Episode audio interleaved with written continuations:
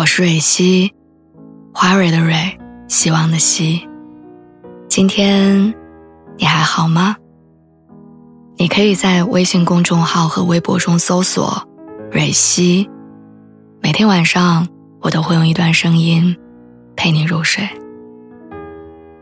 听完今天的故事，祝你晚安，做个好梦。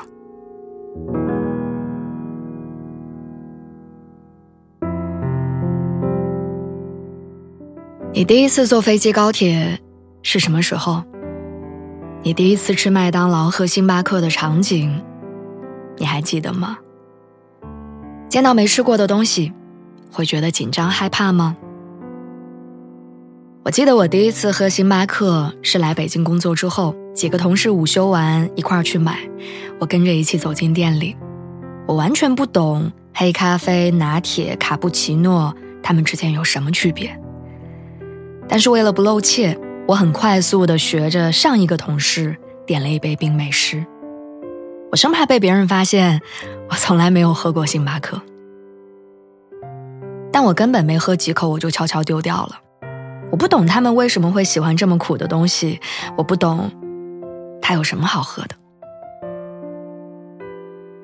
提起这一段，是因为最近在抖音上刷到一个博主，叫做打工仔小张。他的视频内容很简单，教你如何吃海底捞，如何坐高铁，如何订酒店。对于在大城市生活过的人来说，这种视频是一划而过、无需再看的内容。但是它的内容却异常火爆，是因为在这片土地上还有很多很多人，他们从来没有出过远门，没有吃过麦当劳，他们不知道要如何在大城市里面租房。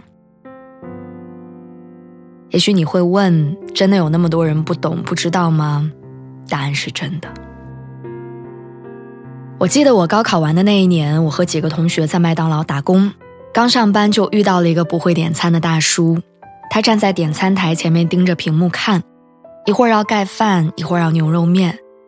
后面的队伍越排越长，帮忙点餐的服务生也逐渐没有了耐心，不和大叔解释。为什么这里面没有牛肉面？只是问他你到底要什么？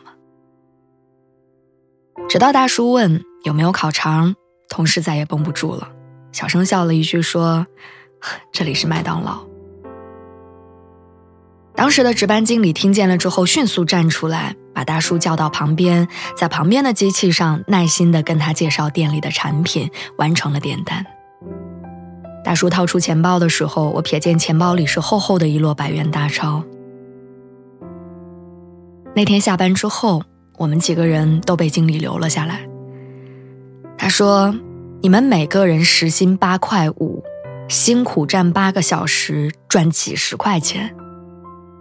但你们看见那个人钱包里的钱了吗？你们有什么资格嘲笑他？会点餐，就比人家厉害吗？”经理话说的不好听，但我记到现在。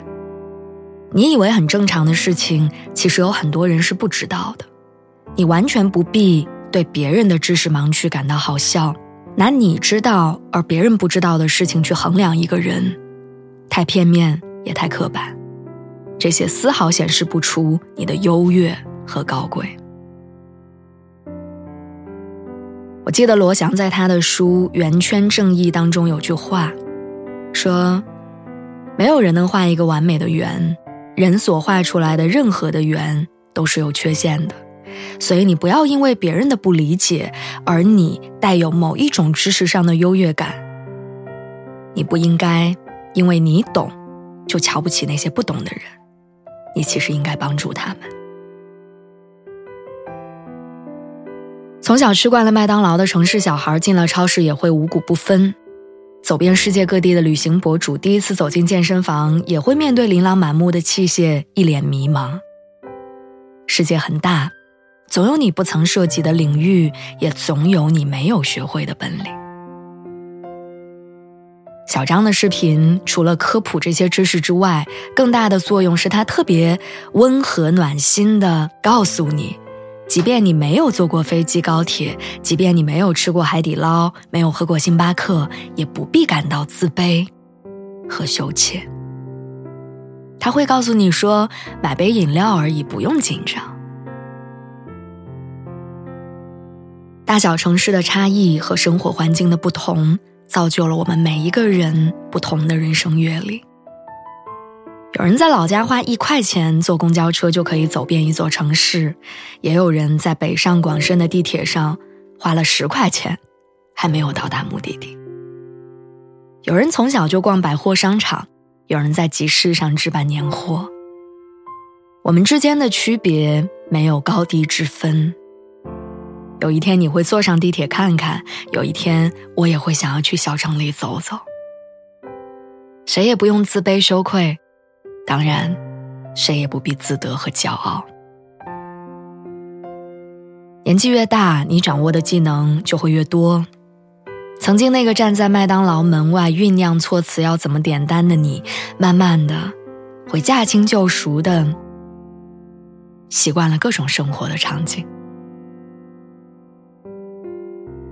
我想起实习的那一年，我去广东出差，我从来没有吃过粤菜。什么都没吃过，也不敢问，生怕别人看出我的无知和困窘。但是我现在不了，我看到不认识的牌子会大方的问售货员，吃到没有吃过的东西，我会找服务员询问。有时候我就在想，到底是什么给了我如今好意思开口问的勇气呢？是我年纪越来越大，脸皮越来越厚吗？是我钱越挣越多，所以有了底气吗？我想，好像都不是。应该是我一次一次化解或者战胜了那些窘境，然后我发现，曾经让你慌乱的那些事情也不过如此，他们根本不需要你的紧张和怯懦。所以，谢谢小张，他让我想起了曾经的那个不会订酒店、不敢进日料店的自己。如今。这个经历多一些的我，想要告诉你，你不必紧张和在意那些你人生中的第一次，从容的面对不会丢人，真诚才是人生的必杀技。